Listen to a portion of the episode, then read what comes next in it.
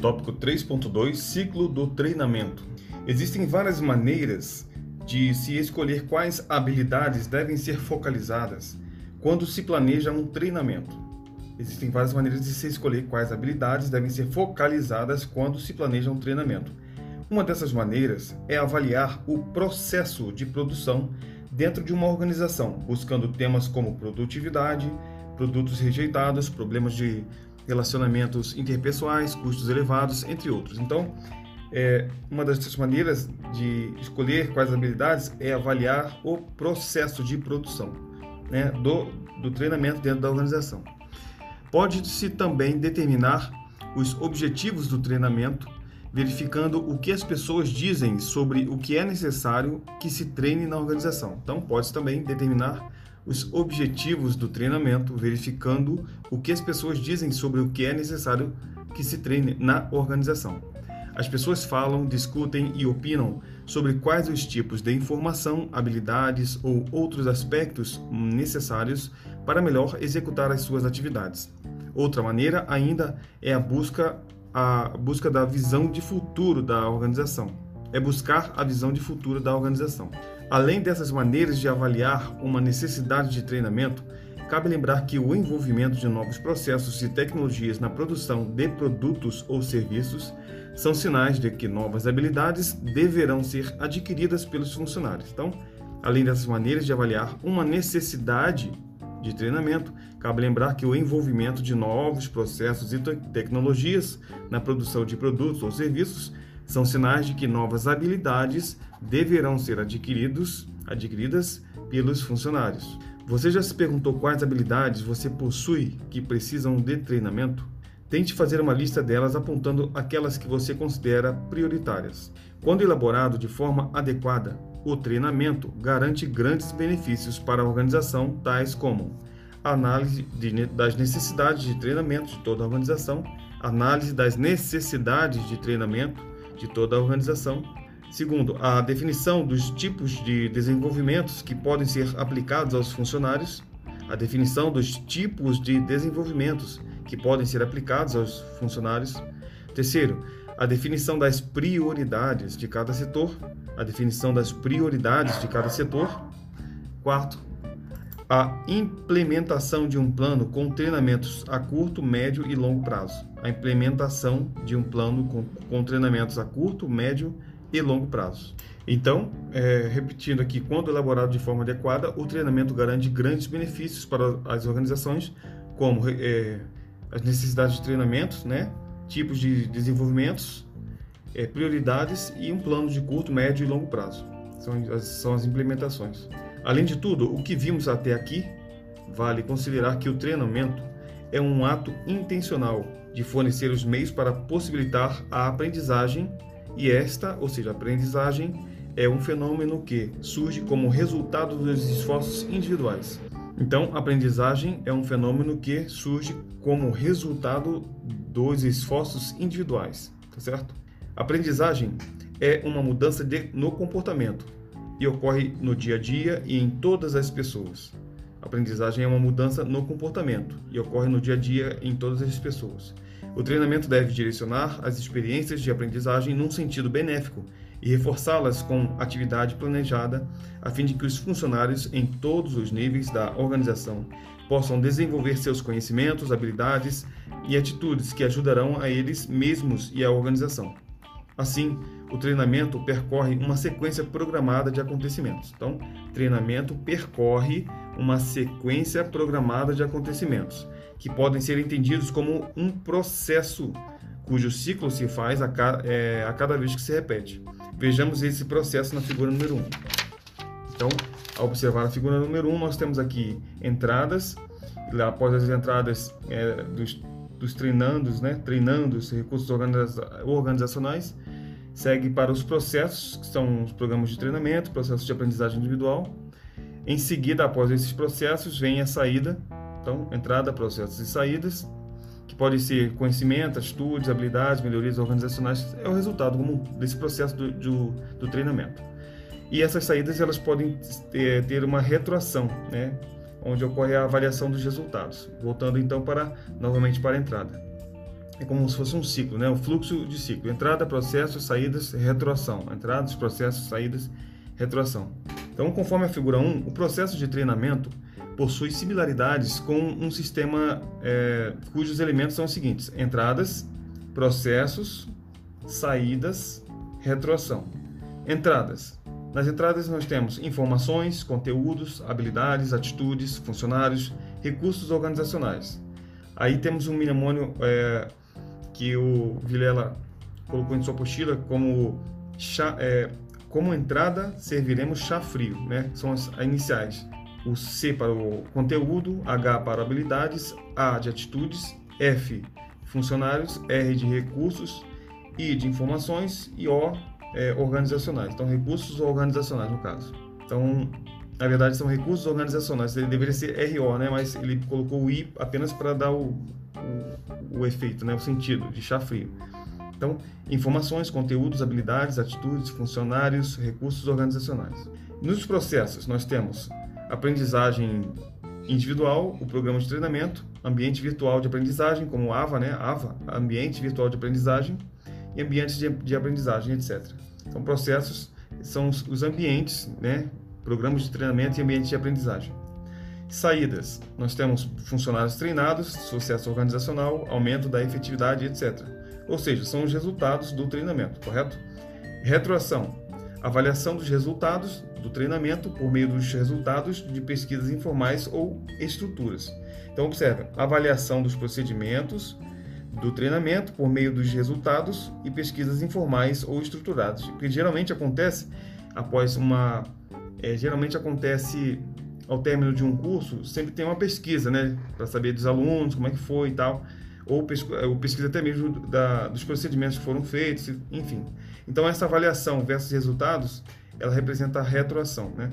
E, e essa retroação faz com que o, o resultado dessa pesquisa, vamos dizer assim, avaliação, ela forneça subsídios para uma nova entrada de um novo treinamento, né? E assim haja melhorias nesse, nos próximos treinamentos.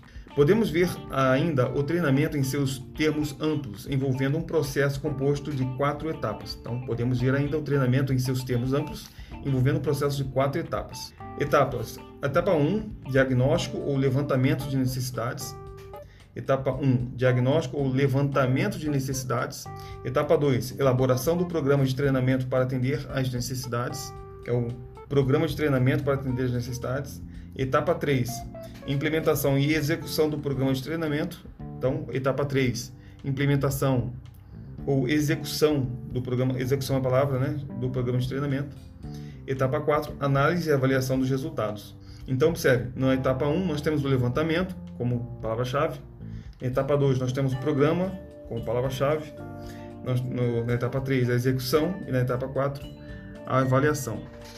Então, é, essas quatro etapas formam um processo cíclico cuja sequência é mostrada na figura 2. Então, na etapa 1, um, nós temos a questão do diagnóstico da situação, onde é feito o levantamento das necessidades do treinamento, tá certo? Onde são determinados o alcance dos objetivos da organização, a determinação é, de requisitos básicos para da força de trabalho, é, resultados da avaliação de desempenho. Na verdade, esses resultados é, da avaliação de desempenho é, é muito é, relativo aos, à retroação né, que vai acontecer. Mas, enfim, análise do problema de produção, né, a priori ou a posteriori, análise de problemas de pessoal, análise de relatórios, enfim, tudo que é relacionado a análise, resultados ou problemas é, para diag é, diagnosticar uma situação, né? Diagnóstico de situação é feito então na etapa 1, que é o levantamento das necessidades do, do de treinamento, né? É feito então para melhorias né, tanto organizacional quanto dos funcionários. Após isso, após essa etapa 1, diagnóstico, levantamento, vem a etapa 2, que é a decisão quanto à estratégia, ou seja, é, é o programa de treinamento em si, né, onde é, é definido é, algumas perguntas para saber, bom, quem nós vamos treinar, quem treinar, como treinar, em quem treinar, onde treinar, quando treinar, quanto treinar, enfim, quem treinará. Então são perguntas, né, para definir algumas linhas de ação quanto ao treinamento. Essa é a etapa 2. Na etapa 3 vem a implementação ou ação, onde ocorre na verdade a execução do treinamento. Então é aí que vai acontecer de fato a aplicação dos programas pela assessoria, pela assessoria, pela linha ou, combina, ou combinadamente por ambos. Então, é, na execução, na etapa 3, que ocorre praticamente a implementação da ação, que é a execução do treinamento, que pode ser, o treinamento em si, ele pode ser é, executado pela assessoria ou staff, nós já vamos ver, ou pela linha, é, ou propriamente dito pela organização, ou é, que nós também veremos, veremos, né, que é a responsabilidade em linha, dando assim algumas características é, de função. Então, essa é a etapa 3. E a etapa 4 vem a avaliação, né? Avaliação e controle, que é a avaliação dos resultados do treinamento que ocorreu. Dependendo, da, aí nessa etapa 4, vai acontecer de haver o acompanhamento, verificação medição, comparação da situação atual com a situação anterior, para ver se houve melhoria. Então, na etapa 4 ocorre a avaliação, o resultado, avaliação dos resultados, certo? Então, segue-se então fluxo, um fluxo para uma retroação, onde vai haver uma avaliação. Se os resultados forem satisfatórios, então logo é, retorna-se né, esse fluxo para a etapa 3, que é, é, a execução do treinamento novamente, né, que é onde ocorre o treinamento. Se os resultados forem satisfatórios, nessa, nessa dentro da, da etapa 4. Porém, se os resultados levantados do treinamento na etapa 4 forem insatisfatórios, aí a retroação ele vai trazer o fluxo para a etapa 1 novamente, que é para levantamento das necessidades, ou seja, vai ser feita a análise dos problemas, o que, que não foi alcançado, né, é, os relatórios, enfim. Outra forma de observarmos o treinamento é relacioná-lo com as suas responsabilidades. Nesse sentido, o treinamento, visto como responsabilidade de linha, que é a execução, e função de staff, que é assessoria, pode assumir vários formatos nas organizações, onde desde um modelo que centraliza as ações de, ó, atenção, desde um modelo que centraliza as ações no, do, no pessoal de staff, até um modelo de descentral, descentralizado que envolve o pessoal de linha, que é de execução. Então, repetindo aqui, ó, outra forma de observarmos o treinamento é relacioná-lo com suas responsabilidades. Responsabilidades. Então, baseado nisso, nesse sentido, o treinamento é visto como responsabilidade de linha, execução ou staff, que é assessoria.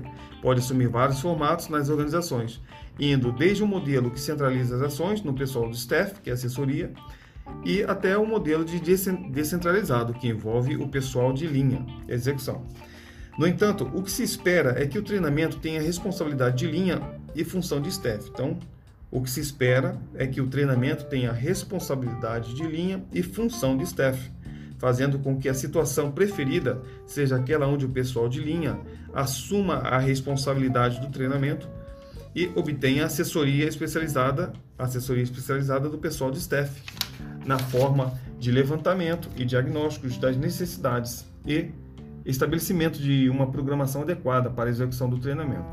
Uma relação entre as funções de assessoria e a responsabilidade de linha pode ser vista na figura 3. Então, na figura 3, ele mostra assim, é um modelo, né, é, onde mostra cinco linhas é, de modelos o primeiro modelo que ele mostra é o excessivamente centralizado. O segundo modelo é o modelo centralizado. O terceiro modelo é o equilibrado. O quarto modelo, descentralizado. E o quinto modelo é o excessivamente descentralizado. Então, então cinco linhas, tá? Cinco modelos. Excessivamente centralizado, centralizado, equilibrado, descentralizado e excessivamente descentralizado. Então, no modelo excessivamente centralizado, nós vamos imaginar agora duas colunas ao lado dele. Na coluna de órgão de treinamento, que tem a função de assessoria, né, ele tem algum, algumas responsabilidades, que é o levantamento de necessidades, programação, execução e avaliação de resultados. Ou seja, pegando as iniciais, nós teremos LPEA. Ou seja, ele está é, é, o órgão de treinamento que tem a função de assessoria, eles praticamente pegam todas as, as, as responsabilidades do treinamento. Eles pegam o levantamento, pegam a programação, pegam para fazer a execução e pegam para avaliar. Eles querem fazer tudo. E, em contrapartida, nesse mesmo excessivamente centralizado, ao lado, é, se o órgão de treinamento é, é extremamente centralizado, logo o, o, órgão onde está localizado o empregado, que tem a, a, responsabilidade de linha, que é de execução, eles praticamente não, não fazem nada. Então é zero, não tem nenhuma responsabilidade. Quando um é extremamente centralizado, o outro acaba praticamente não, não tendo nenhum tipo de responsabilidade. Então, coloque na mente, na, na, no modelo é, excessivamente centralizado, quando o órgão de treinamento é, é, o órgão de treinamento ele pega todas as responsabilidades LPEA levantamento programação execução e avaliação enquanto que a responsabilidade de linha não pega nenhuma responsabilidade no próximo modelo que é o centralizado vai acontecer agora a migração de uma responsabilidade que era totalmente centralizada ali na que é a parte agora da execução e ela vai passar para o órgão onde está localizado o empregado, que é a responsabilidade de linha. Então, no, no modelo centralizado, agora, no nível 2, no modelo 2, o órgão de treinamento, que tem a função de assessoria, eles ficam, continuam com o levantamento de necessidade, que é o L, continuam com a programação e continuam com a avaliação dos resultados né, após o treinamento. E agora o órgão, ah, e ao lado deles, né, o órgão onde está localizado o empregado, que é a responsabilidade de linha, eles ficam com a execução. Então fica LPA para assessoria, o staff, e o E, a, a mnemônico, mnemônico, E, para os, a responsabilidade de linha. No terceiro modelo, que é o equilibrado, é mais fácil de entender, como o nome já diz, equilibrado, dois, duas responsabilidades ficarão para o staff, que é a função de assessoria, e duas responsabilidades para a equipe de responsabilidade, responsabilidade de linha, que é a execução. Logo, os dois primeiros, que é o L e P, ficarão levantamento e a programação, né, do treinamento ficarão com o, o staff, que é o grupo de assessoria, né, órgão de treinamento. E a execução e avaliação agora, que é o E e o A, eles vão passar agora para a é, responsabilidade de linha, que é o, é o órgão responsável por execução do treinamento. No nível, no modelo 4, não nível, modelo 4, que é o descentralizado agora, o que vai acontecer? Agora, é, o órgão staff, que é o órgão de treinamento, função de assessoria, ficará apenas com o levantamento. Apenas com o levantamento. Responsabilidade de leva fazer o levantamento das necessidades. E todas as demais atividades, no, é, como programação, execução e avaliação de resultados, passarão agora para a responsabilidade de linha. Então, o L para o staff e o P, E e A, L para o staff e o P, E, A ficará com equipe de responsabilidade de linha, que é a execução.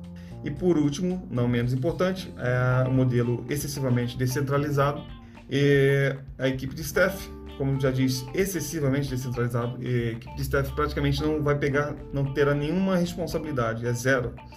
E todas as demais responsabilidades, levantamento de necessidades, programação, execução e avaliação, ficará a cargo da, do órgão onde está localizado o empregado, que é a responsabilidade de linha. Tá certo? Então, se formos imaginar então é, uma tabela com essas letras é, de mnemônicas, né? Então, de cima para baixo, 1, 2, 3, 4, 5, excessivamente centralizado, centralizado, equilibrado, descentralizado, excessivamente descentralizado. E as colunas, a primeira coluna é órgão staff, né, o treinamento, e o segundo é órgão de linha, onde está localizado o empregado. Então vai ficar LP, não, primeiro modelo LPEA versus zero, ou seja, versus que eu digo é o de um lado está, estará os quatro, as quatro responsabilidades, do outro lado nenhuma. No nível centralizado, de um lado estarão três responsabilidades, que é o LPA, e do outro lado estará apenas o E de execução. No terceiro, que é, que é equilibrado, estará o LP no staff, levantamento e programação de um lado, e do outro lado, execução e avaliação, EA do outro lado, LP de um lado e EA do outro lado, é o equilibrado. No modelo 4, descentralizado, apenas um, que é o L, estará do lado do staff e do outro lado estarão três, que é o P, E e A. E no modelo 5, excessivamente descentralizado, do lado do staff, zero responsabilidades e do outro lado as quatro responsabilidades, LP e A, levantamento de necessidades, programação, execução e avaliação. Então, essa foi a figura 3, que mostra é, as funções de assessoria versus responsabilidade de linha. A figura 3 mostra as características para a função de assessoria e para a responsabilidade de linha conforme cada modelo organizacional.